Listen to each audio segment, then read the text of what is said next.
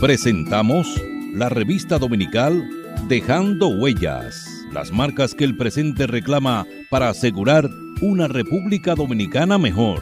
Dejando Huellas.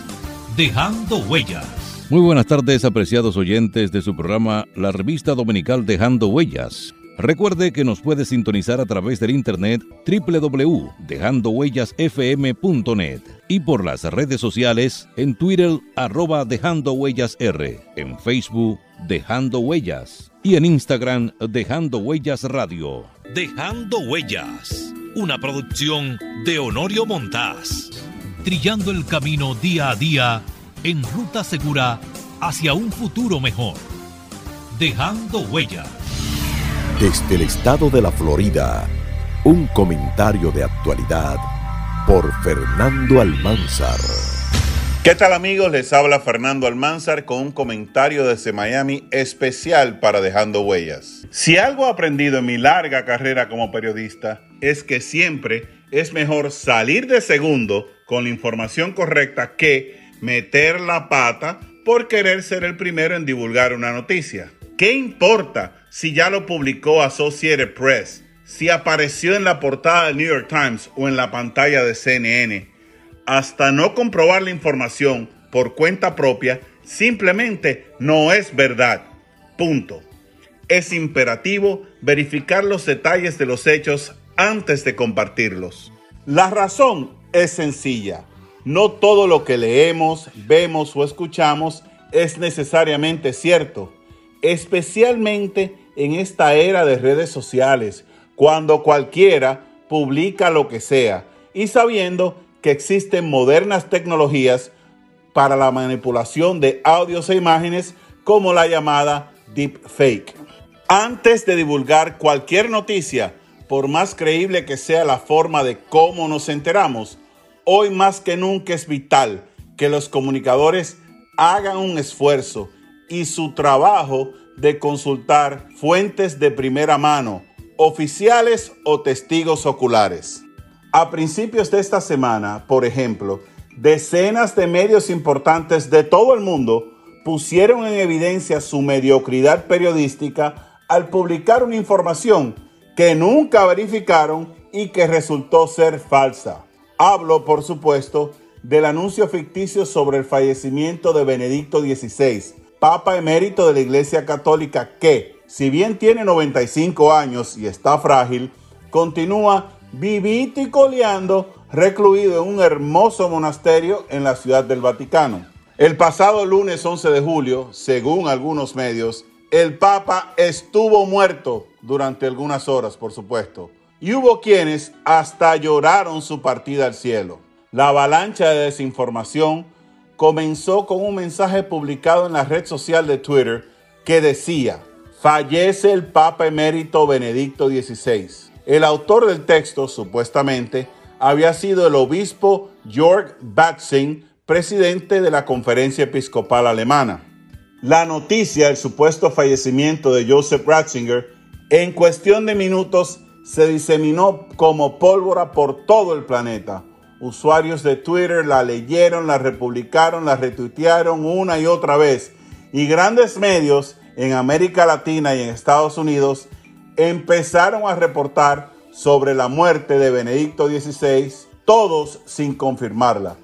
Hasta obituarios del ex papa fueron publicados. El problema radica en que ninguno de los periodistas involucrados en diseminar la información tuvo la iniciativa de llamar al Vaticano para verificar el supuesto deceso del pontífice retirado. Todos pecaron por querer ser los primeros en informar y, vergonzosamente, se equivocaron. En este caso en particular, el rumor se originó en una cuenta ficticia de Twitter que fue eliminada horas más tarde, pero que lucía completamente oficial, con la foto y el nombre del obispo Batzing de Alemania antes de ser dada de baja del ciberespacio, en la misma cuenta se publicó que el falso informe sobre el fallecimiento del Papa Benedicto había sido obra del periodista italiano Tommaso de Benedetti. Desconozco por completo cuál pudo haber sido su motivación, pero según medios italianos que pude leer, de Benedetti tiene un largo historial de crear cuentas falsas en Twitter y también de publicar entrevistas inventadas con personajes de alto renombre como el Dalai Lama, Mikhail Borgachev y hasta el propio premio Nobel peruano Mario Vargas Llosa, entre otros.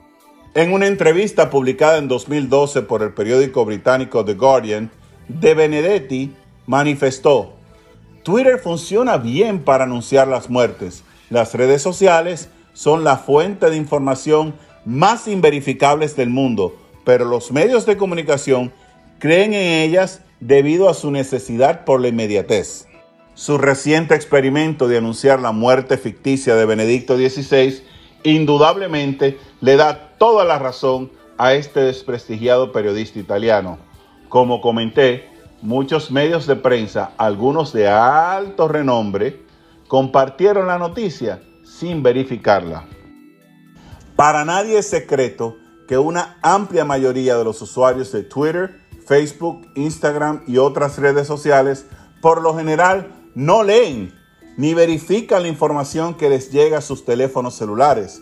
Usualmente se limitan a ver el titular y con mucha suerte leer el primer párrafo de la noticia, para luego comentarla, compartirla y hasta analizarla con profundidad con sus marcadas opiniones. Esta es la razón por la cual las llamadas fake news o noticias falsas han tenido tanto éxito en años recientes. Cualquier loco inventa una noticia ficticia o simplemente tuerce la verdad a su conveniencia, la publica en internet y en cuestión de horas se convierte en una teoría creída por millones en todo el mundo por personas que se niegan a reconocer la verdad, incluso aunque la evidencia que pruebe lo contrario esté en sus manos.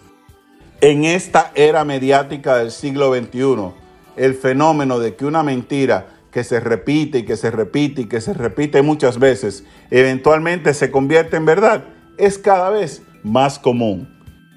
Si no me creen, pregúntenle entonces al expresidente Donald Trump, que logró convencer a casi la mitad del pueblo de Estados Unidos diciéndoles que él ganó las elecciones de noviembre de 2020 a pesar de que sacó 7 millones de votos menos que su rival, el actual presidente Joe Biden. Esto es muy básico. De nada sirve tener muchos lectores o altos índices de audiencia si la información que divulgamos no es verificada primero por cuenta propia. El que quiere llamarse periodista debe saber cómo confirmar los datos, levantar el teléfono y contactar a las fuentes correspondientes. Un comunicador no puede darse el lujo de querer perfeccionar el arte del copy-paste republicando todo lo que sale en las redes sociales u otros medios de prensa, por más prestigioso que sea ese medio. A veces, cuando leo noticias en la prensa digital dominicana, me da mucha curiosidad porque encuentro el mismo artículo repetido en diversos medios incluso con los mismos títulos y hasta las mismas faltas ortográficas del contenido original. En este caso es obvio.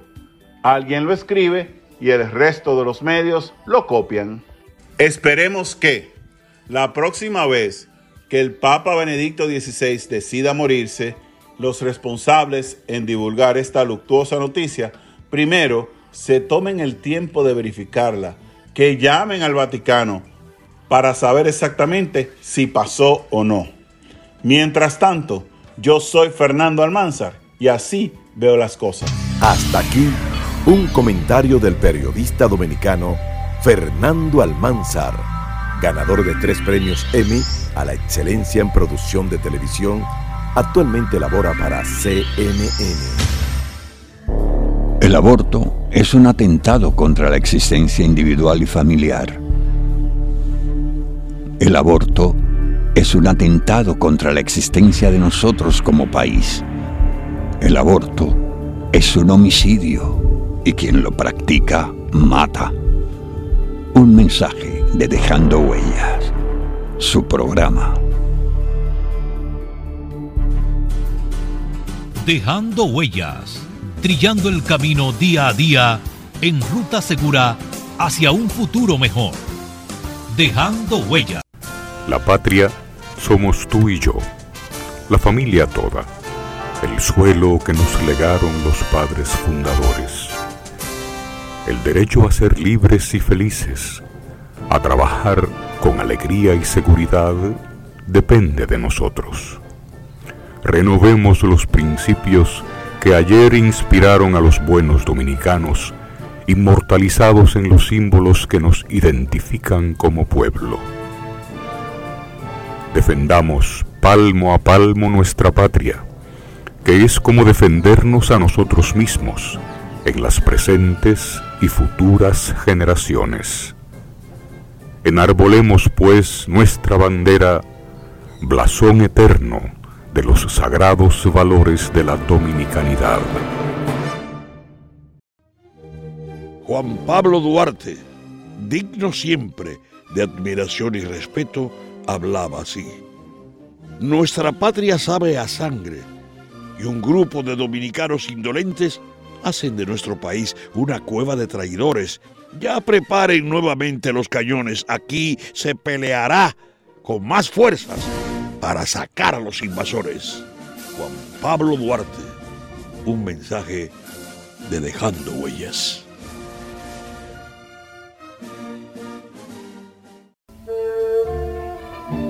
Juan Pablo Duarte, iniciador y principal propulsor del proyecto independentista nacional que en 1844 culminó con la proclamación de la República Dominicana.